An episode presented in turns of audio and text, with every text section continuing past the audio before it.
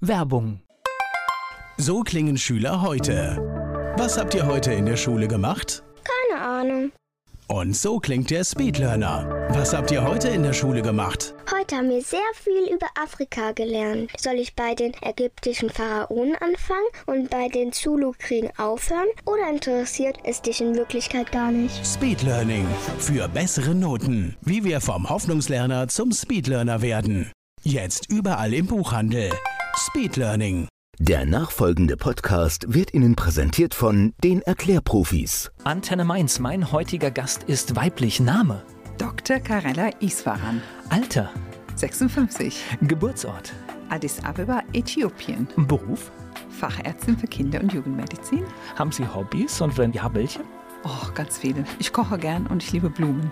Gibt es sowas wie ein Lebensmotto? Das Leben kann nur einmal gelebt werden, also leb's richtig und gut. Das ist eine klare Ansage, die ist auch so wichtig. Die Menschen, die mit Ihnen zusammenarbeiten, was meinen Sie, sagen die über Sie? Was macht Sie aus? Woran erkenne ich Sie? Das kann ich Ihnen wirklich nicht beantworten. Ich glaube, die leben inzwischen, wissen die Menschen, dass ich ein ernsthafter Mensch bin und dass ich das Leben wirklich sehr schätze und meinen Job leidenschaftlich gerne mache. Und diese Wahrnehmung ist bei den Menschen schon angekommen. Dr. Karella Iswaran hier zu Gast bei Antenne Mainz. Die Spiegel-Bestseller-Autorin Dr. Karella Iswaran ist hier zu Gast bei Antenne Mainz. Sie sind in Äthiopien geboren und dort auch aufgewachsen? Ja, 1965, das ist schon lange her. Erzählen Sie was darüber, ich habe keine Vorstellung. Äthiopien war damals, als ich ein kleines Kind war, ein wunderschönes Land. Das kann man sich heute gar nicht vorstellen. Ich bin in einer ganz tolle Familie aufgewachsen. Mein Vater kam aus Indien. Meine Mutter ist Äthiopierin und Urgroßmutter war Chinesin, insofern eine multikulturelle Umgebung und Lebensart. Und es war toll für mich, weil das äthiopische Orthodox-Leben war sehr streng und meine Eltern haben mir sehr, sehr viel Freiheiten gegeben. Und ich habe glücklicherweise eine tolle privat-englische Schule besucht, was für meine Bildung, für meine Zukunft im Leben wegweisend war. Also ich bin auch mit der englischen Kultur aufgewachsen. Und dieses Land war einfach, als ich klein war, wunderschön. Es war grün, wir hatten überall Blumen, wir hatten tolles Wetter. Und ich habe es als Kind sehr geschätzt, bis irgendwann mal dann der Krieg kam war ich, glaube ich, zehn Jahre alt. Da ist der Kaiser gestürzt worden. Wir hatten Kommunismus und das war dann der Anfang von Ende dieses traumhafte Märchen-Kindesleben. Was hat sich verändert mit dem Krieg? Also ich meine, als Zehnjährige, ich weiß gar nicht, kann man das alles sofort einordnen? Kinder ordnen alles ein. Ich hätte auch nie gedacht, jetzt nachhinein, dass Kinder auch Natur einordnen. Kinder haben einen Sinn für schöne Sachen, sie sind sehr empfindlich und sie sehen auch, wenn Sachen sich verändern. Die sind vernünftig denkend und das war bei mir auch so in der Zeit, als dieses schöne Leben zu Ende kam, weil ich die Schule verlassen musste. Ich glaube, ich habe das Gefühl gehabt, dass die Sonne nicht mehr schien als Kind. Wir haben jetzt Zeit mit Corona-Pandemie, wo alles so verboten ist. Die Kinder haben keine Schule mehr und ich denke, dass sie ein ähnliches Gefühl haben die, weil alles hat sich verändert und Kinder mögen Veränderungen nicht. Kinder mögen das Neue nicht zumal das Neue ein schlechtes Neue war damals. Und das hat mein Leben schon verändert. Das heißt, Schule war weg. Das heißt, war das eine Bedrohungslage? Das heißt, das war eine Bedrohungslage. Plötzlich kamen die Nachrichten, dass wir eine riesen Hungerkatastrophe hatten in Äthiopien, im Nordäthiopien. Das war überall in den Nachrichten, das habe ich gesehen. Mein Vater war Journalist und hat auch darüber gesprochen zu Hause und er war auch Diplomat, hat mit dem Kaiser gearbeitet. Das heißt, er hat seinen Job dann auch verloren. Wir hatten kein Geld mehr, ich musste die Schule verlassen. Und das Schlimme, glaube ich, das Allerschlimmste war, dass einfach gefährlich war. Es wurde überall geschossen. Es waren überall Hiobsbotschaften von Nachbarkindern, die gestorben sind. Viele Menschen sind gestorben, umgebracht worden. Natürlich in dieser Privatschule waren sehr viele reiche Familien, die auf dem Kaiser nahe gelebt haben und diese wurden auch verhaftet. Also es war ein Tumult. Es war nicht mehr schön, es war bedrohlich. Ich habe die Bedrohung allerdings nicht so als Kind empfunden. Es war, wir haben nur gemerkt, dass unsere Eltern das besprochen haben. Das war einfach anders und das war nicht schön. Das heißt, man durfte logischerweise dann auch nicht mehr allein auf die Straße und, und all solche Sachen? Nein, also Äthiopien ist ein Land, damals konnte man sowieso nicht auf die Straße. Es gab sehr viel Kriminalität. Ich glaube, man weiß gar nicht in Deutschland, wie toll das hier ist, dass man abends und tagsüber, jetzt gut, wir haben eine Ausgangssperre jetzt, wenn wir darüber sprechen, aber wir haben schon ein tolles Land hier und es war damals schon problematisch, aber mit dem Krieg hat sich alles verschlechtert. Die, wissen Sie, wenn Menschen im Stress sind, das sehen wir auch jetzt, egal ob das jetzt ein Grund von Stress, ein Virus ist oder der Krieg, der Mensch wird aggressiv. Grundsätzlich gibt es einen Ton in dem Land, was aggressiv ist. Nur dort gibt es kein Menschenrecht damals und deshalb wird auch so ein bisschen erschossen, getötet, die Menschen wurden umgebracht und es war ein massiver Krieg gegen Nordäthiopien zu dem Zeitpunkt. Es war ein blutiges Land auf einmal und es war, meine Eltern haben sich Sorgen um uns gemacht, weshalb ich dann auch, ich war damals zehn, aber nur ein paar Jahre später, das ging ja unendlich lang, dieser Krieg und dieser Zustand, haben meine Eltern sich bemüht, dass ich ein Stipendium bekomme und das Land verlasse. Ich musste das Land verlassen. Und es gab durch diese Kommunismus kommunistische Länder, die Austauschstudenten genommen haben. Ich habe den Austausch für Ungarn bekommen. Und so bin ich mit 16 nach Ungarn ausgewandert für immer. Ich habe dort angefangen, Medizin zu studieren. Also das heißt, die Eltern waren logischerweise privilegiert und deswegen gab es Möglichkeiten, die viele in dem Land nicht hatten. Genau, es gab tatsächlich für alle so eine Art Ausschreibung. Nur die privilegierte Familien konnten das auch lesen und dementsprechend die Kinder auch einschreiben. Tatsächlich sind aber viele einfach mit der Familie ausgewandert. Also meine ganze Schulkameradinnen, die sind alle nach Amerika oder nach England ausgewandert als politisches Asyl oder wie auch immer. Die, meine Mutter wollte das nicht, die hat gesagt, die bleibt zu Hause und die wollte nicht weg. Mein Vater ist mit ihr geblieben. Aber ich glaube, da war eine massive Auswanderungszeit damals. Sind da viele auch hier hingekommen nach Deutschland. Gleich geht's weiter im Gespräch mit Dr. Karella Iswaran. Dr. Karella Iswaran ist Spiegel-Bestseller-Autorin. Sie ist in Äthiopien geboren und hier zu Gast bei Antenne Mainz. Und Sie sind dann im Alter von 16 Jahren alleine ich aus bin dem alleine Land? ausgewandert. Genau. Ich habe ja mal durch diese Privatschule war ich früh fertig mit der Abitur. Ich habe mit 16 Abitur gemacht und habe auch mit Auszeichnung alles gemacht, weil ich natürlich von einer ganz, ganz tolle Schule, so eine kleinere, man nennt das damals Government School. Und das war alles einfach für mich. Ich habe das schnell beendet und ich habe auch danach aus dem Grund wegen meiner Abiturnoten dieses Stipendium bekommen. Das waren nicht meine Eltern, die es für mich besorgt haben, aber die haben mir geholfen zu entscheiden. Man konnte nach Kuba ausreisen und nach Moskau. DDR hieß es damals auch. Und mein Vater ist ja sehr viel bereist. Er war da dem Kaiserwahl begleiten, der sagt, weißt du, Ungarn ist ein bisschen friedlicher, weniger aggressiv und vielleicht ist es gut für dich. Ich wollte weg und ich wollte Medizin studieren. Ich habe das einfach sofort angenommen. Logischerweise, es ging dann nur in kommunistische Länder. Ne? Es ging, das ja. war, das war die, die okay. Ich meine, jetzt. man muss dazu sagen, ich war natürlich als Jugendlicher, wissen Sie, mit 16 will man tanzen, will man, es gab Michael Jackson, es gab all diesen Sachen, es gab all das in Ungarn nicht. Ungarn war so, auf Deutsch gesagt, wirklich unsexy. Das war überhaupt nicht das Land, wo wir hin wollten. Ich wäre lieber nach England und nach Amerika. Aber meine Mutter war ganz klar im Kopf und die hat gesagt, du kannst in den Ländern kein Medizin studieren. Wir können es nicht bezahlen. Hier hast du ein Stipendium, ist für alles gesorgt. Das Einzige, was du machen musst, ist lernen. Und da war sie so schlau, mein Vater auch. Meine Eltern waren schlau genug, um mir das klar zu machen, worüber ich eigentlich sehr dankbar bin. Und deshalb ist es wichtig, dass Familien die Kinder begleiten. Aber nichtsdestotrotz, also ich stelle mir jetzt vor, mit dem Alter von 16 Jahren, egal wie die Umstände sind, aus meinem Heimatland rausgerissen worden wäre und hätte woanders hingehen müssen. Es ist ein schwerer Einschnitt. Ach, das machen doch alle Jugendliche heute. Das Ja? ist ja natürlich 16, ein Jahr Ausland, machen doch alle. Ich habe jetzt ganz viele Jugendliche, die ein Jahr Kanada machen oder ein Jahr Amerika, die Fam Familien Ausland auf der 10. Klasse sind. Die, viele gehen doch. Das ist nichts Besonderes. Aber das ist nicht, das ist nicht komplett Ausziehen. Ich denke, das ist der Unterschied. Und das ist auch nicht ein komplett fremdes Land, sondern hier haben wir Austausch, wir haben eine Organisation, damit es ja aufpasst. Aber die Jugendlichen gehen jetzt auch alleine ins Ausland. Für mich war damals besonders, weil das Besondere war nicht das Auswandern, sondern es gab keine Kommunikationsmöglichkeit. Wann war Ja. das? Das war 1982. Das heißt, es gab kein Internet, es gab kein FaceTime, kein Calls, gar nichts. Alles ging mit Und dem miese Telefonverbindungen. ja, miese Telefon. Es gab ein, meine liebste Anekdote war, wir hatten ja Telefonzellen und ich war ja nicht die einzige Ausländerin da in Ungarn. Wir haben Schlangen gestanden dort, weil wir wüssten, wenn wir in der Telefonzelle ein fünf Stück Mark mit Uhu kleben, dann reinstecken, dann bleibt kleben, dann können wir stundenlang telefonieren. So, das waren die Probleme der 80er. Probleme der 80er. Und so standen wir Haufen Ausländer aus überall aus der Welt und die haben nur Schlange gestanden, um zu telefonieren. Ja, das war vielleicht das Problem und das ist tatsächlich ein ganz gravierender Schnitt. Ja, Hintergrund meiner Frage war, weil es war ja eigentlich klar, dass es wahrscheinlich nicht mehr zurückgeht, oder? Ja, aber als Jugendliche denken sie so nicht. Okay, sie sind gut. aufgeregt und sie freuen sich auf die Zukunft und sie haben keine Angst. Und ich hatte weder Angst, tatsächlich haben viele um mich herum geheult und geweint. Ich glaube, meine Familie war die einzige, die nicht geweint hat. Die haben mich festgedruckt und ins Fliege gesetzt. Und alle, es war so ein Abschied von, ich habe gefragt, warum weinen alle? Ja, viele andere Menschen haben das anders gesehen. Ich danke meiner Familie, meinen Eltern bis heute noch, dass die mir diesen Schmerz erspart haben. Die haben gesagt, wir sehen uns, tschüss, auf Wiedersehen. So ging das. Pragmatisch, aber Pragmatisch. vielleicht, vielleicht in der Situation auch richtig, wenn es die beste sowieso, Lösung. Genau, wenn es sowieso keine andere Lösung gibt und das es einfach das Beste ist. Lösung, ja. Gleich geht's weiter im Gespräch mit Karella Iswaran. Dr. Karella Iswaran kam als 16-Jährige aus Äthiopien alleine nach Ungarn und darüber sprechen wir jetzt hier bei Antenne Mainz. Okay, das heißt, war Ungarn, Stipendium, dann Studium? Dann kam das Studium, ja, und das war sehr abenteuerlich. Okay. Ich musste ein Jahr Ungarisch studieren und es gab einen Vorbereitungskurs. Wir mussten Ungarisch lernen und man hat ja nichts anderes zu tun. Und ich habe damals schon sehr gern gelesen und wir waren dann in einer Gruppe viele Kinder aus vielen verschiedenen Ländern.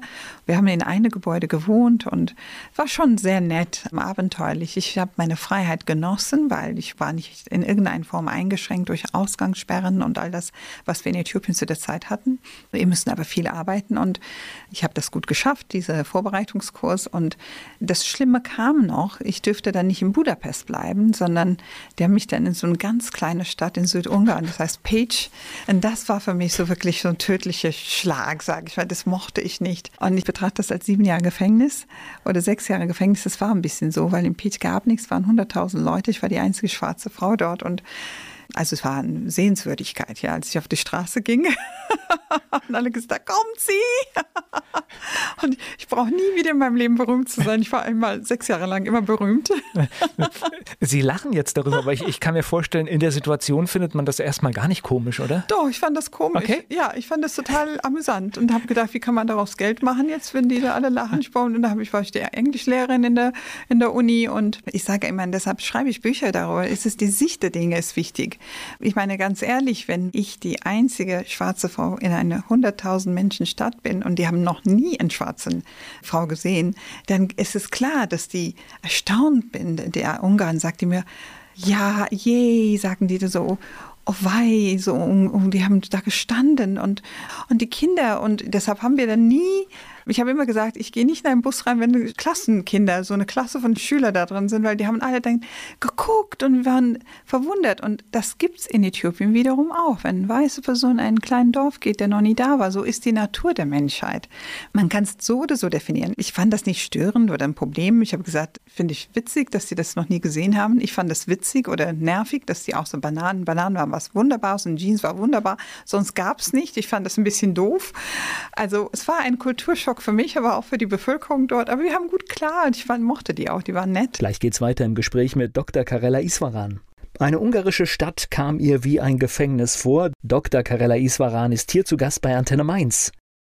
So, wann war es denn vorbei in dem Gefängnis? Ja, ich habe dann gesagt, ganz früh, nachdem ich festgestellt habe, dass das nicht so mein Ort ist, ich habe gesagt, so, du hast eine Wahl, entweder. Wobei 100.000 ist ja eigentlich schon, also ich sag mal, für deutsche Verhältnisse wäre das zumindest schon mal eine kleinere Stadt, ne? Ja, aber es ist eine kleinere Stadt mit überhaupt so viel Einschränkungen. Okay. Ja, ich kam aus einem, auch Äthiopien war, es war ein armes Land, ich kam aus einer Großstadt. Ich bin in ein Empire's English School gegangen. Wir haben die Welt alles erkundet. Wir wüssten, meine Eltern waren vermögend. Ich bin. Also we, wenig Grenzen einfach und viele Möglichkeiten da gewesen. Alles, ja, ja. alles. Ich bin frei groß geworden. Dann komme ich in so einen kleinen Kaff und das waren alles sehr eingeschränkt. Auch das Weltbild der Menschen war eingeschränkt. Es waren, also wenn jemand Kommunismus mag, ich kann nur sagen, es geht nicht. Das ist ganz schlimm.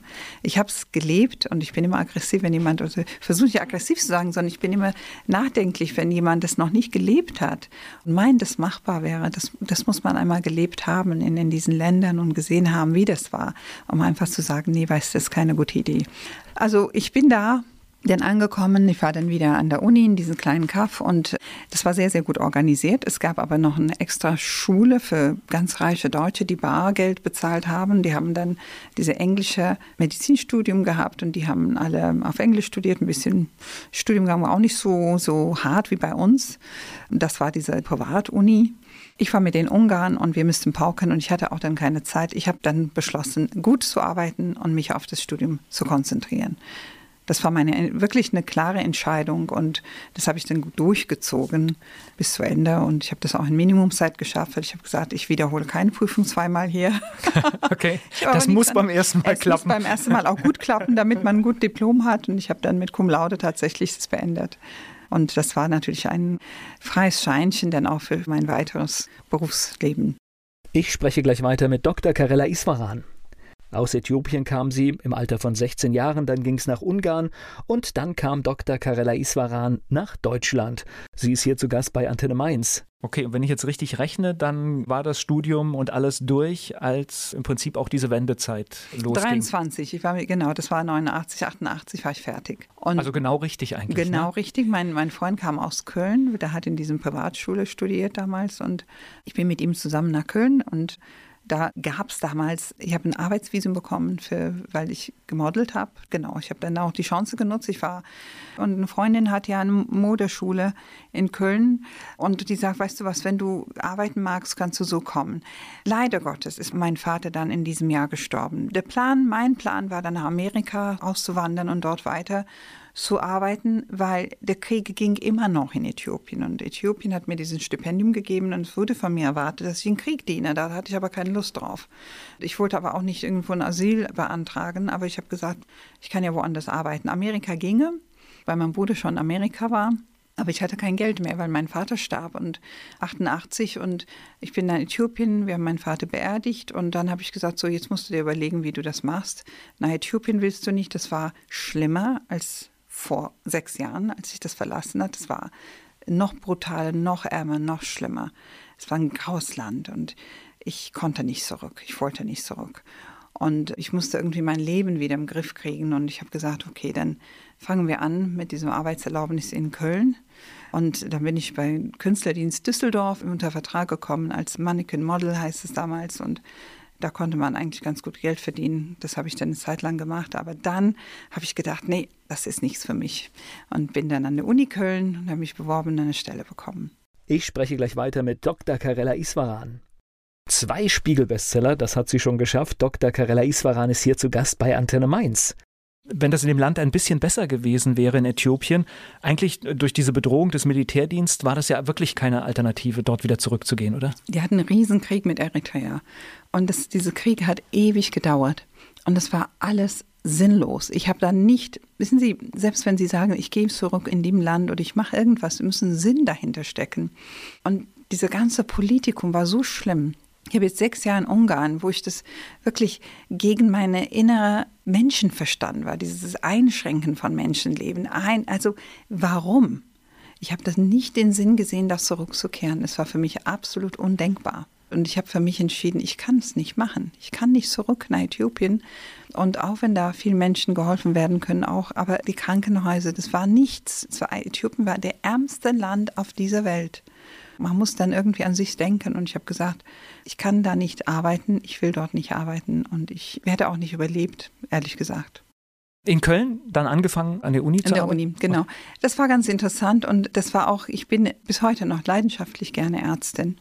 Im Grunde war das auch, das Problem war auch meine Verbindung. Mein Freund war aus Köln, den hätte ich auch nicht mitnehmen können. Ich hatte private Verbindung, Beziehung und das war auch ein Entscheidungsproblem, auch irgendwie weiter zu reisen. Amerika kam dann auch nicht mehr in Frage. Also die Kölner haben mein Herz erobert, dann bin ich auch ganz brav nach Köln gekommen.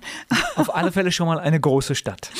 Eine große Stadt und ich habe mich hier sofort gut und frei. Also das war mein Ort. Ich ja. fand das toll und es fing sofort an zu arbeiten. Es hat gut geklappt und auch in der Uni. Das war mein Land bis heute noch. Ich fühle mich wohl und ich kann gut denken, ich kann gut arbeiten. Ich tue das, was ich tun will. Menschen heilen, Menschen helfen und das gelingt mir. Wir hatten das schon im Vorgespräch, dass Köln jetzt nicht unbedingt die schönste Stadt ist, aber Nein. tatsächlich strahlt sie, sie strahlt irgend so ein Lebensgefühl aus. Ich bin inzwischen ein Kölscher Mädchen. Ich muss auch noch dazu sagen, also in der Zeit, als man noch irgendwie abends rausgehen konnte, essen gehen konnte, ist es so ein bisschen witzig, wenn, wenn in Mainz die Tische reingeholt wurden, das ist der Moment, wo sie in Köln rausgestellt werden. Ja, also Köln ist ein Herz. Es ist ein Land mit sehr vielen positiven Emotionen. Potthässlich, leider. Man kann nicht alles haben. Kann, kann man nicht alles haben, aber lebenswürdig. Das ist, das ist wirklich, das ist das, was ich sagen kann. Der Kölner bemüht sich nicht, die Oberfläche schön zu machen, aber die sind herzensgute Menschen und ich komme sehr gut klar mit denen und ich mag auch diese Arbeit. die ich da leiste. Ich bin im Herzen von Köln in Sülz. Ich finde, der Sülze ist der witzigste, herzlichste Mensch der Welt. Ich liebe das dort und es war nicht schwer zu arbeiten. Das war genau das, was ich konnte. Gleich geht's weiter im Gespräch mit Dr. Karella Iswaran. Mit Dr. Karella Iswaran habe ich gerade über die Corona-Situation gesprochen und was es mit Familien und Kindern macht, die momentan kaum Kontakte haben. Sie ist hier zu Gast bei Antenne Mainz. Sie haben heute eine eigene Praxis. Wie war der Weg dahin? Ganz einfach. Ich habe die Uni dann durchgezogen, die Facharztausbildung gemacht und ich war zwei, drei Jahren. Man hat denn, wenn man an der Universitätsklinik Assistenzärztin ist, geht man von Station zu Station. Und ich habe immer gemerkt, es war mir zu schwer, dass die Krankenhausbetreuung der Kinder und das letzte Abteilung war die Intensivstation. Nach zwei Jahren habe ich festgestellt, dass es nichts für mich ist. Ich wollte nicht mehr in dieser Klinikform arbeiten Deshalb habe ich beschlossen, als Hausärztin tätig zu sein. Und ich habe glücklicherweise dann auch sofort eine Praxis bekommen und konnte mich niederlassen in Sülz. Und ich habe ja nie viel darüber nachgedacht, ich habe es einfach gemacht. Wenn Sie mich fragen, was haben Sie damals gedacht? Wahrscheinlich habe ich es gemacht, weil ich nicht viel gedacht habe. Ich habe gesagt, wir machen es jetzt. Ich glaube, das sind die besten Entscheidungen ja. im Leben manchmal, wenn man gar nicht so viel darüber nachdenkt, sondern einfach sagt, ich muss das jetzt machen. Das heißt immer Kinderärztin? Ja, ich fand, diese Kinderheilkunde ist was Besonderes. Man denkt immer, wenn man über Kinderheilkunde spricht, dass man immer nur kleine Babys behandelt. Aber die meisten Menschen vergessen, dass aus diesen Babys erwachsen werden. Und das Neugeborene, was zwei Tage alt war, ist inzwischen, ja, ich bin fast 25 Jahre in meiner Praxis, inzwischen erwachsen Mensch, geht arbeiten und man sieht dieses faszinierende Weg, eine, eine Entwicklung eines Menschen vom Geburt an nicht nur bis zum 18. Lebensjahr. Inzwischen habe ich auch welche, die selbst Eltern sind und kommen zu mir. Also es ist ein Lebenskreis, was sich schließt. Ich finde es wahnsinnig interessant, sehr inspirierend auch zu sehen, wie der Mensch so wird. Und es hilft mir auch, die Erwachsenen besser zu verstehen. Insofern, ich bin inzwischen jetzt nicht nur Kinderärztin, sondern ich nenne mich auch Familienärztin, weil durch diese Erfahrung, die ich habe, sehe ich, wie verhalten sich die Erwachsenen, was tut dieses Verhalten der Erwachsenen, wie beeinflusst das die Kinder.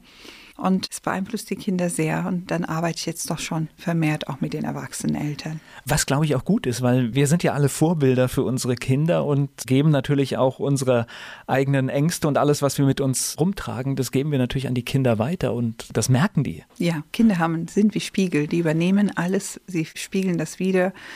Und es geht sehr viel kaputt im Kleinkindesalter, ohne dass die Eltern überhaupt wissen und bewusst sind. Aber wir sind uns doch alle einig, dass unsere Gesellschaft braucht diese Kinder, die tragen uns. Und es ist mein Spruch immer, das Kind kann die Gesellschaft nur tragen, wenn es selbst getragen worden ist. Wir können eine gesunde Gesellschaft aufbauen. Wir können haben, Kinder haben, die gut reinpassen, uns gut tragen später. Aber dafür müssen wir was tun. Wir müssen die auch richtig tragen. Und die Kinder in Deutschland, dafür, dass Deutschland so ein entwickeltes Land ist, bekommen zu viel wenig Beachtung. Die werden nicht wahrgenommen. Ich finde, dass die, die Systeme in Deutschland geben den Kindern nicht die Beachtung, die sie verdienen. Das ist definitiv so. Und jetzt sind wir mitten im Corona-Thema, weil wir haben das in den letzten 14, 15 Monaten gesehen, wo Kinder überall durch das Raster fallen, sei es in der Schule. Also so viele Dinge, wo ich sage, dass wir tatsächlich als Gesellschaft das Ding völlig neu anpacken müssen und den Kindern mehr Raum und Platz geben müssen. Die Kinder sind Opfer der Pandemie, aber Opfer der Ängste der Erwachsenen, leider. Und wir wissen, dass dieser Virus den Kindern in der Maßen nicht schade betrifft wie die Erwachsenen, vor allem die alten Leuten.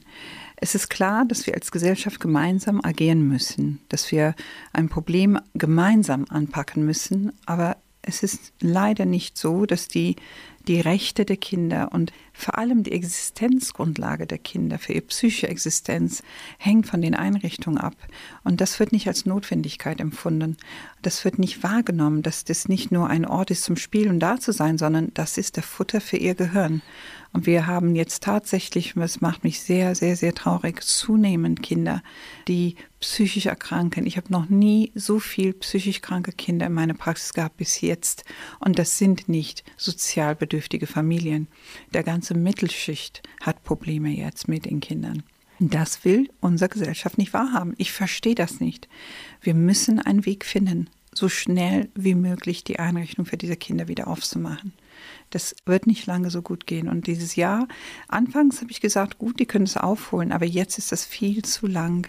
Und es gibt wirklich viel zu viele Kinder, die jetzt darunter wirklich psychisch leiden. Das ist, und es gibt natürlich auch viele, viele Begleitfaktoren. Also ich habe das jetzt schon von den Lehrerverbänden gehört. Das heißt, Kinder, die jetzt in die Schule kommen, da ist halt das Maskenthema auch, die halt oft in den Einrichtungen, in den Vorschulen dann nicht sehen, wie gesprochen wird. Auch die kommen mit richtigen Problemen in die Schule und werden verzögert letztendlich das ihr ganzes Leben lang mittragen müssen. Ich glaube, das Ganze sonst ist noch erträglich. Also die Maskenthematik, diese Infektionsthematik, all das schaffen wir. Was man aber nicht schafft, ist diese Isolation der Kinder, auf so lange Zeit sich zu isolieren. Also ein Kind mit Maske kommt klar. Ich glaube auch, dass die Sprachentwicklung holt danach, aber dieses emotionale Austausch, es sind ja Chemikalien, die im Gehirn entwickelt werden. Das sind Verästelungen im Gehirn, die stattfinden. Das ist wie so ein Baum. Ein Baum, das in eine Box reingekartet wird, isoliert wird ohne Sonnenlicht. Der wird sich nicht so entwickeln, wie ein Baum draußen gewässert wird und gesund auf dem Boden wächst. Wie das Gehirn der Kinder denn verkümmert, das würden wir jetzt nicht feststellen. Der eine verträgt es gut, der andere weniger. Aber es ist sicherlich so, dass bei vielen Problemen diese Verästelung gibt. Also müssen Sie sich vorstellen, das Gehirn eines Kindes ist so wie so eine kleine Pflanze, was wächst. Unser Gehirn besteht aus Nervenverbindungen und alle Interaktionen im Kindesalter führen zu Verbindungen, noch Verbindungen, noch Verbindungen, noch Verbindungen. Und da, wenn im Herbst, wenn man jetzt zum Beispiel, bevor dir alles grün wird, rausgeht in den Wald, sieht man die ganzen Bäume mit den Verästelungen. Und so ist ein Kindesgehirn. Es fängt klein an und wird immer mehr und immer mehr. Nur diese Verästelung findet statt durch diese Interaktion mit anderen Menschen. Liebe, Zuversicht, Vertrauen, dass die, dass die spielen, dass die sich Sachen ausprobieren, dass die tatsächlich körperlich bewegen. All das führt zu diesem Wachstum des Gehirns in richtiger Ordnung. Und wenn das für so lange Zeit ausfällt und dazu noch Familien, die im Stress leben, dazu noch Existenzängste, dazu noch Aggression, die wir gar nicht mitbekommen, das alles schadet dem Kind. Und dieses Schaden schleppt dieses Kind mit sich in den Leben hinein. Ich spreche gleich weiter mit Dr. Karella Iswaran. Dr. Karella Iswaran aus Köln ist hier zu Gast bei Antenne Mainz. Das heißt, wir wissen jetzt gar nicht, was das, was wir hier gerade in den letzten Monaten machen, wie sich das in fünf oder zehn Jahren vielleicht in der Gesellschaft auswirkt. Wissen wir nicht. Es gibt das sogenannte Wort Post-Traumatic Syndrom. Dieses posttraumatische Syndrom kennen wir aus den Kriegsgebieten, von dem Trauma erlebt haben die Menschen, dass die dann Jahre später somatische Beschwerden haben. Ich denke schon, dass der Covid-19-Pandemie als ein Trauma betrachtet werden kann für viele Kinder, weil die so abrupt aus ihrer gewohnten Umgebung rausgenommen wurden und gar nicht wieder reinkamen. Und manche Familien haben geschafft, es aufrechtzuerhalten, aber viele auch nicht. Und dieses Problem wird viele Kinder als ein Problemjahr begleiten. In welchem Ausmaß kann man jetzt nicht sagen, aber definitiv schon versuchen wir jetzt mal was Positives zu finden. Was können wir denn machen vielleicht? Was können wir jetzt schon tun, um vielleicht irgendwie zu verhindern, dass da Schlimmeres passiert? Was machen wir mit unseren Kindern? Ja, wir tun das, was wir tun können als Mediziner, sage ich mal. Impfungen sind eine ganz große Tugend, die wir jetzt haben, einen großen Schritt nach vorne und das wird alles jetzt geöffnet in den kommenden Monat. Man kann ja nichts anderes machen, als sich selbst impfen zu lassen und die Impfzulassung für die Kinder ist noch nicht da. Aber ich denke, wenn die Erwachsenen sich impfen lassen und selbst nicht die Angst haben, krank zu werden, dann haben die Kinder auch noch ein bisschen Platz und Raum und die Einrichtungen so schnell wie möglich eröffnen und dafür sorgen, dass die Schulen wieder die Kinder unterrichten und in, in den Obhut nehmen. Sie müssen in die Schulen, in den Einrichtungen und in Sportvereine wieder rein, in dem, was wir bisher hatten und ansonsten zu schauen, was ist tatsächlich an sozialer Interaktion möglich und alles ermöglichen, was erlaubt Als ist. Als Eltern müssen wir den Kindern zwingen, mit anderen Kindern zu spielen. Also gerade, also die Kleinkinder sind, spielen ja gerne miteinander, aber gerade dieses Alter zwischen 10 und 16 ist das Problem, weil die kommen, die haben ein bisschen verlernt zu spielen draußen und die sitzen am Computer. Und was wir jetzt haben, ist eine komplette. Ja, nur, nur noch am Computer, noch am Computer weil, weil es findet die ja. Kommunikation statt, es die findet Schule. die Schule, es, ist, es, es, sind gerne, gerne mal 10, 12 Stunden Mediennutzung. Und man muss sie zwingen und die werden nicht, die wollen nicht gezwungen werden, weil die wollen die Veränderung schon wieder nicht. Und die sitzen alle da und spielen. Also ich sage den Eltern, weißt du was, hol das ein Kind, zwing den auf dem Trampolin oder geh mit ihm in den Wald, Fahrradtour. Also wir Eltern müssen uns auch animieren, mit den Kindern in die Bewegung zu kommen, die zu zwingen, auch wenn, wenn es schwierig ist. Also ich sage mal, dieses Alter ist so ein Problemalter, weil gerade dann findet wieder neue Verästelung im, im Gehirn. Und diese Auseinandersetzung ist mir so ganz einfach. Ich sage Ihnen, jetzt bin ich zu Ihnen gefahren aus Köln, musste ich um halb neun los Mein Sohn hat, lag noch im Bett und ich habe gesagt, er ist 13. Ich sage, komm, wir müssen zusammen frühstücken. Und oh, ich habe keinen Hunger, ich habe keine Lust. Ich habe ihn gezwungen. Ich habe für ein Spiegelei gemacht mit Speck und ich habe gesagt, komm, wir setzen uns hin. Und sagt, Mami, ich habe keinen Hunger. Ich habe gesagt, weißt du was, diese Interaktion jetzt bedeutet, dass in deinem Gehirn bestimmte Botenstoffe freigesetzt werden, was mich danach später davor schont, dass du jetzt ein falsches Verhalten aufweist. Und das, das schützt uns beide. Du musst es. Und er hat es natürlich mit Freude gegessen, hat mich im Arm genommen, ich habe ihn lieb gehalten und ich bin fröhlich weitergefahren. Und es ist so einfach zu sagen, ach, wenn der keinen Hunger hat, warum soll ich das machen? Aber wir müssen uns zwingen. Dieses kleine Minuten der Liebe, diese Anerkennung des Kindes, dem zu sagen, wie toll man ihn findet und einfach mal den Geborgenheit, Liebe und Zuversicht zu schenken. Und dann habe ich den natürlich verabredet, obwohl er sagt, ich will nicht weg. Natürlich sitzt er in seinem Zimmer und spielt Computer. Ich habe den Freund eingeladen und jetzt gehen die Fahrrad fahren. Er ist 13 und viele Eltern denken, Mann, die können sich doch selbst organisieren. Das tun die nicht, müssen wir einschreiten und den einfach. Das machen die mit 16 noch nicht. Ja, das ist, also wir müssen, um Kinder zu schonen, müssen wir selbst was tun. Klare Aussage. Gleich geht's weiter im Gespräch mit Dr. Karella Iswaran. Sie ist Ärztin, man findet ihre Bücher in der Spiegel Bestsellerliste und sie ist hier zu Gast bei Antenne Mainz. Dr. Karella Iswaran. Der ein oder andere, der jetzt hier zuhört, der wird vielleicht sagen, ich kenne die Frau. Und das kann gut sein, ne? das kann gut sein. Ich bin schon seit über 30 Jahren in Deutschland. Man kann sein, dass man mich kennt. ähm, ja, ich meinte das jetzt aber tatsächlich medial, weil ich schalte doch öfter mal so eine Talkshow ein und ja, also ich sehe sie eigentlich regelmäßig in Talkshows. Genau. Wir haben jetzt als neues Buch auf äh, den Markt gebracht, jetzt 2020, September, glaube ich, Ende September, äh, Anfang auch, auch, Ende auch August. Ein Corona-Projekt, ja? Das war ein Corona-Projekt, mein Buch. Und mein Lebensthema ist das sogenannte Beneficial Thinking. Es ist ein englisches Wort, schwer auszusprechen, aber ich denke, Karela Iswaran ist auch nicht so einfach. Man lernt diese Worte. Beneficial heißt vorteilhaft und Thinking heißt denken. Und lange Rede, kurze Sinn. Wir haben alle ein Leben, die wir leben müssen. Und unsere Denkart und wie wir denken beeinflusst unsere Lebensvorgänge. Ja, das heißt, Jetzt haben wir Corona-Krise. Wir, wir, haben die Chance und die Freiheit zu wählen, wie wir denken. Das wissen viele nicht, aber das, was ich denke, beeinflusst immer meine Taten. Und in diese Beneficial Thinking habe ich eine Methodik entwickelt, die uns hilft, unser Kopf, unser Gehirn zu visualisieren und zu sagen, weißt du, ich denke mit diesem Teil meines Gehirns so und diesen Teil so und diesen Teil so. Wir haben auf kurz gesagt drei wichtige Teile im Gehirn. Unser Gehirn ist so aufgebaut, dass wir ein unterer Teil haben, was für Stress, Kämpfe, wir sagen immer Kampf- oder Fluchtreaktion zuständig ist. Das ist unser Überlebensgehirn, unser Primitivgehirn. Dann gibt es einen Gehirnteil, ein mittlerer Teil, was für die Emotionen wichtig ist und ein bisschen übergeordneter, jüngerer Gehirnteil, sagt man, der Kortex, womit wir denken, planen und sagen, in Zukunft hätte ich gern das und das und das und das will ich. Und dieses Zusammenarbeit im Gehirn führt dazu, dass wir Dinge so tun oder so tun. Jetzt Grund ist, wenn etwas passiert und ich reagiere, ich kann entscheiden, wie ich reagiere, ich kann das lernen. Und das beeinflusst natürlich mein Leben am Ende. Und ich versuche das ein bisschen zu erklären. Es steht ausführlich in meinem Buch Das Geheimnis ausgeglichener Mütter. Ich habe das ursprünglich für Mütter geschrieben, aber inzwischen habe ich sehr, sehr viele Rückmeldungen auch von Eltern, von Männern. Ich finde es auch gut, wenn ja. Väter ausgeglichen Väter, sind. aber es, äh, inzwischen habe ich auch Erwachsene, die keine Kinder haben, die das lesen. Und unser nächstes Buch wird natürlich jetzt für alle sein.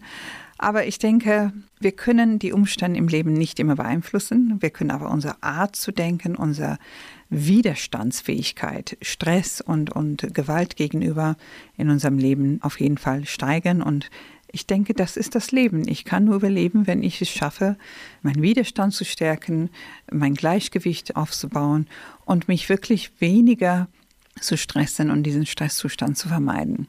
Das Buch kommt natürlich prädestiniert in dieser Zeit, denn tatsächlich fühlen sich ja viele massiv unter, unter Stress und ich selbst merke das auch manchmal, obwohl ich eigentlich relativ gut durch diese Zeit komme und wenig eingeschränkt bin, gibt es dann doch manchmal den Moment, wo man denkt, das kann ich jetzt gerade nicht, obwohl ich es vielleicht gar nicht machen würde unter normalen Umständen und das hängt ja letztendlich nur an mir. Genau, wir haben eine Grundanspannung in der Gesellschaft, weil so viel eingeschränkt wurde. Das muss man verstehen. Also Menschen sind schon eher aggressiver als entspannt. Natürlich, weil nicht nur wegen der Einschränkung, sondern der fehlenden menschlichen Interaktion, nicht die Freiheit zu haben, jemanden im Arm zu nehmen. Wissen Sie, wenn Sie jemanden im Arm nehmen, es wirkt was in Ihrem Gehirn. Sie setzen Botenstoffe aus, die Sie wiederum beruhigen. Und deshalb nimmt man Menschen im Arm. Das ist ein schönes Gefühl. Dieses Zusammenessen, Zusammensein, das, was uns Menschen ausmacht, ist uns verboten worden wegen dem Virus.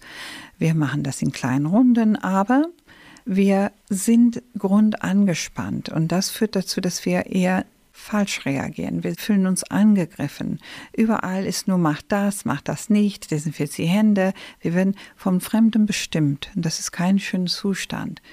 Deshalb ist es wichtig zu begreifen, was läuft ab und was ist meine Rolle hier und wie kann ich, wie kann ich diese Zeit überstehen, ohne mich ständig aufzuregen, ohne Widerstandskämpferin zu werden, sondern wie kann ich die Zeit überstehen, was kann ich beitragen dazu, dass alles schneller geht, besser geht, wie kann ich meinen kleinen Kosmos mit meinen Kindern, meiner Familie, meinen geliebten paar Menschen eine gute Zeit trotz dieser Katastrophe draußen verbringen, weil die Katastrophe ist für viele Menschen tatsächlich draußen, aber innen, in unserem kleinen Kreis, müssen wir eine kleine Oase für uns erschaffen.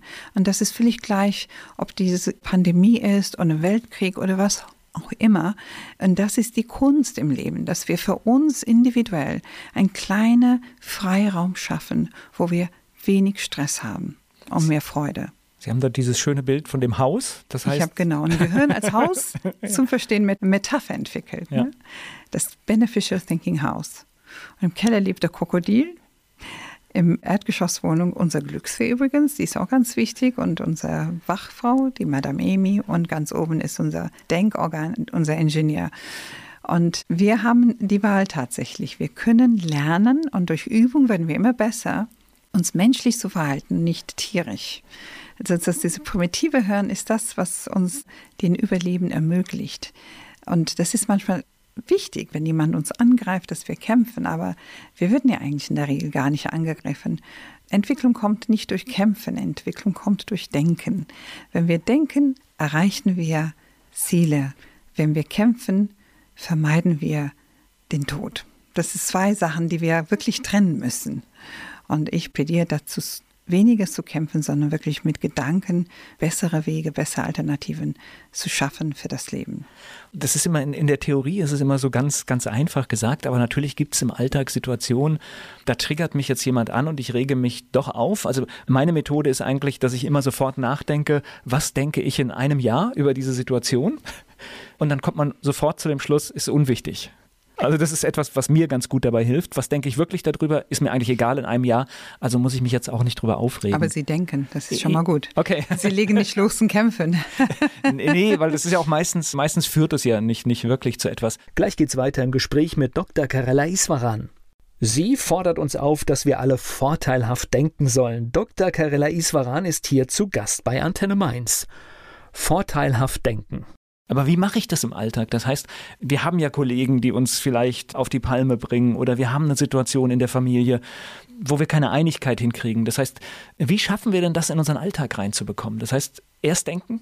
Immer denken. Also wir nennen das Reiz. Viktor Frankl hat es zuerst mal beschrieben, dieses zwischen Reiz und Reaktion gibt es einen Raum und das ist deine Freiheit. Ich finde es ganz toll, der hat es sehr, sehr schön beschrieben, wird auch oft zitiert, das ist ein Neurologe, der in Auschwitz überlebt hat. Wenn etwas passiert in unserem Leben, dann haben wir automatisch eine gelernte Reaktion. Wir reagieren auf das, was passiert ist. Das haben wir als Kinder gelernt. Wir wissen es gar nicht. Wenn jemand ein Wort sagt, dann raste ich komplett aus oder ich schreie die Kinder an oder finde meinen Nachbar doof und rufe die Polizei. Wir agieren nicht wir reagieren. Das hat damit zu tun, dass es so in unser Unterbewusstsein gibt es ganz viele, im Grunde genommen Nervenbahnen, Nervenkreisen, die Verhaltensmuster haben, die, die wir schon aus der Kindheit mit uns mitbringen. Und erwachsene Menschen verhalten sich nicht wie Kinder eigentlich. Erwachsene Menschen dürfen sich regulieren und dürfen dann auch, wenn ein Reiz kommt, einen Moment Pause innehalten und sagen, das ist der Reiz, wie reagiere ich? Und das nennt man menschliche Entwicklung. Und wenn wir unsere kindliche Entwicklung weiter fortfahren und, so in dem kindlichen Denken bleiben, und das sagt man auch zu diesen Menschen, das benimmt sich aber sehr kindlich, dann reagieren wir schnell. Das heißt, wir hören was, wir sehen was, wir haben einen Reiz, ein Kollege sagt was zu uns und sagt, oh, du hast aber heute ein doofes T-Shirt an. Zack, ja, du bist aber doofer als mein T-Shirt, ist der Antwort dann. Aber man kann doch Tiefluft einatmen, weil wir das ist auch ein Trick eigentlich, Tiefluft einatmen. Wenn man Tiefluft einatmet, stoppt man irgendwie alle Vorgänge im Kopf. Das ist ganz, ganz so, denn die Natur hat es erfunden. Ich habe es nicht erfunden, deshalb ist Atmung so ein wichtiger Akt. Tiefluft einatmen heißt Stopp. Und in der Zeit habe ich eine Minisekunde zu denken. Ist das wichtig, was er sagt? Ist das unwichtig? Und ich kann einfach sagen, weißt du was? Tut mir leid, dass mein T-Shirt dir nicht gefällt. Ich mache weiter. Oder man sagt gar nichts. Und viele Dinge fühlen sich dann irgendwann mal nicht mehr so bedrohlich. Das heißt, durch die Übung beschütze ich mich vor diesen ständigen Auseinandersetzungen mit anderen Menschen und mit der Umwelt und mit den Dingen. Und wenn dann etwas ist, was wichtig ist, wo ich denke, ob das politisch wichtig ist für mich oder in der Arbeit wichtig ist, es ist immer schlauer, strategisch zu denken. Das gefällt mir nicht. Wie kann ich es schaffen, dass das verändert wird? Wen kann ich mobilisieren? Sage ich mir, was ist das, was mich stört? wie kann ich es schaffen und wer kann mir helfen. Und so kann man ein bisschen weiter im Leben. Ansonsten dreht man sich im Kreis. Und was kann ich wirklich tun? Weil es gibt ja auch manchmal Situationen, die muss ich hinnehmen, weil eigentlich kann ich nicht wirklich was tun. Also muss ich meine Einstellung zu der Sache auch verändern. Ja, ich, ich sage immer, was ist das Problem? Ist das etwas, was ich verändern kann? Ich sage mal, man hat eine schlimme Diagnose, man sagt immer, was weiß ich, nehmen wir mal Läuse. Das ist keine schlimme Diagnose, aber ich habe Eltern. Eine lästige, eine lästige Diagnose. Die Eltern kommen zu mir und sagen, dein Kind hat Läuse. Ich sage das, es ist so, wie es ist. Das muss ich akzeptieren. Ich kann mich aufregen, ich kann über die Nachbarin schimpfen, die vielleicht das Kind angesteckt hat. Das bringt alles nichts. Ich akzeptiere. Die, die Läuse müssen weg. Die, die Frage ist nicht, und ich sage immer, frag nicht warum und frag nicht wieso, sondern frag einfach, was ist das Problem? Läuse. Wie kriege ich das weg? Wer kann mir helfen? Mit den drei Fragen komme ich nicht in die Vergangenheit. Also stell dir vor, du stehst auf einer Straße. Die Vergangenheit ist hinter dir und die Zukunft ist vor dir. Wenn du dich umdrehst Richtung Vergangenheit, du siehst die Zukunft nicht. So einfach ist das. Also dreh dich gar nicht zurück. Guck nach vorne, und wenn es geht, vergiss, was war, weil es bringt ja nichts. Die Zukunft steht vor uns und wir müssen gesund durchgehen. Also dieses Stressfaktor ist auch deshalb so wichtig, weil es nicht nur, dass es unangenehm ist, dass mich nervt, dass ich dann in ein aufgeregter Zustand bin ich mache mich dabei auch wirklich krank. Und dieses Cortison, was bei der Aufregung ausgeschüttet wird in meinem Körper, ist ein Giftstoff. Und je öfter und je häufiger über die Jahre ich dieses Giftstoff ausschütte, führt dazu, dass ich dann in zehn Jahren einen Herzinfarkt bekomme oder eine Depression. Herz-Kreislauf-Erkrankungen entstehen sehr, sehr häufig auch stressbedingte Lebensarten oder Autoimmunerkrankungen. Es gibt sehr viel, was es auslöst im Meer. Und dann ist es vielleicht besser, wenn ich darüber nachdenke, wenn es geht und meine Krankheitsmöglichkeiten auch ein bisschen vermindern, indem ich einfach lerne, anders zu denken. Das kommt aus der Mind-Body-Medicine. Das heißt, was ich denke, hat einen Wert und beeinflusst auch meine Gesundheit und meinen Körper. Gleich geht's weiter im Gespräch mit Dr. Karela Iswaran. Vorteilhaft denken, Beneficial Thinking, das ist das Thema von Dr. Karella Iswaran. Sie ist hier zu Gast bei Antenne Mainz. Jetzt könnte ich mir vorstellen, dass das besonders schwierig ist, generell dem Deutschen beizubringen, der ja sehr viel mit diesen Zahlen, Daten, Fakten unterwegs mhm. ist. Ich glaube, wir tun uns generell als Gesellschaft schwer mit solchen Theorien ne? oder mit solchen Gedanken. Oh, ich würde sagen, ich habe ja wirklich etwas ganz Wichtiges gelernt über die Jahre. Es ist völlig, völlig wurscht, ob das eine deutsche Person ist oder eine Person aus Äthiopien, China, wo auch immer Amerika. Nein, das, was wir haben, der Mensch ist wirklich gleich in seinem Kopf. Die Vorgänge im Gehirn sind bei allen gleich. Es gibt Gewohnheiten vielleicht. Echt, also so kulturelle Vorbereitung, kulturelle sag ich mal. Vorbereitung, ja, genau. Es gibt Gewohnheiten, aber in der Not ist der Mensch überall gleich. Und in, in der Not will der Mensch überall gleich äh, wirklich aus dieser Not rauskommen. Und diese kulturelle Gewohnheiten vergisst man ganz schnell, wenn man in der Not steckt und aus der Not raus will. Und deshalb sage ich immer, es hat gar nicht mit einer kulturellen Gewohnheit zu tun. Glauben ist eine Sache, dass man glaubt, dass Dinge so sind, da kann man nichts dran ändern. Das Glauben ist stärker als Verstand, das muss man wissen inzwischen. Aber ich finde, in Deutschland ist das Aneignung von Wissen sehr willkommen und das finde ich toll. Und deshalb entwickeln wir uns auch so tatsächlich, es stimmt ja zum Beispiel, mit Freundlichkeit kommt man überall auf der Welt weiter. Der Mensch ist ein Mensch. Das ist ein, ein man darf sagen, die Naturell des Menschen ist überall gleich. Wenn du ihm freundlich begegnest, dann ist der andere nicht sofort in einer Alarmsituation. Das, wenn etwas fremd ist, ist bedrohlich. Und wenn anders ist oder, oder irgendwie jemandem begegnet, mir freundlich begegnet, das dauert ein bisschen, aber der andere, der Gegenüber merkt, dass dieser Mensch will mir nichts und ist dann auch wieder offen. Also es gibt immer einen Weg zum Herzen eines Menschen. Das finde ich toll und das hat mit der Kultur nichts zu tun. Und irgendwie scheint das Thema ja tatsächlich, die Zeit scheint dafür reif zu sein für Ihr Thema, denn immerhin ist das Buch ein Spiegel-Bestseller. Ja, da freue ich mich auch drüber. ich glaube, ich versuche Menschen zu helfen. Also ist es das Erstlingswerk eigentlich? Nee, das ist mein zweites Buch. Das okay. erste war auch ein Spiegel-Bestseller, Das Geheimnis gesunde Kinder. Das ist beim Kiwi Verlag erschienen. Das hier ist bei Random House erschienen. Also schon Routine, dass es ein Bestseller Geheimnis werden muss, ja? Ausgeglichene Mütter. Ja, also ich bin sehr dankbar, dass es an, angenommen wird. Ich bin auch ganz gerührt, wenn, wenn man bei Amazon die Rezensionen liest, wie sehr das den Menschen hilft. Wie gesagt, das ist mein Job. Ich bin Ärztin und mein Job ist, Menschen zu helfen. Das tue ich mit Freude. Und in Kürze wird auch im Podcast darüber geredet. Das sind wir dabei. In dem Podcast wird es dann auch um Ihr Thema gehen. In dem Podcast geht es das Buch Das Geheimnis ausgeglichener Mutter. Dazu gibt es ein Audiobuch, ein Audible. Das heißt, als Hörbuch ist es auch vorhanden, auch als E-Book.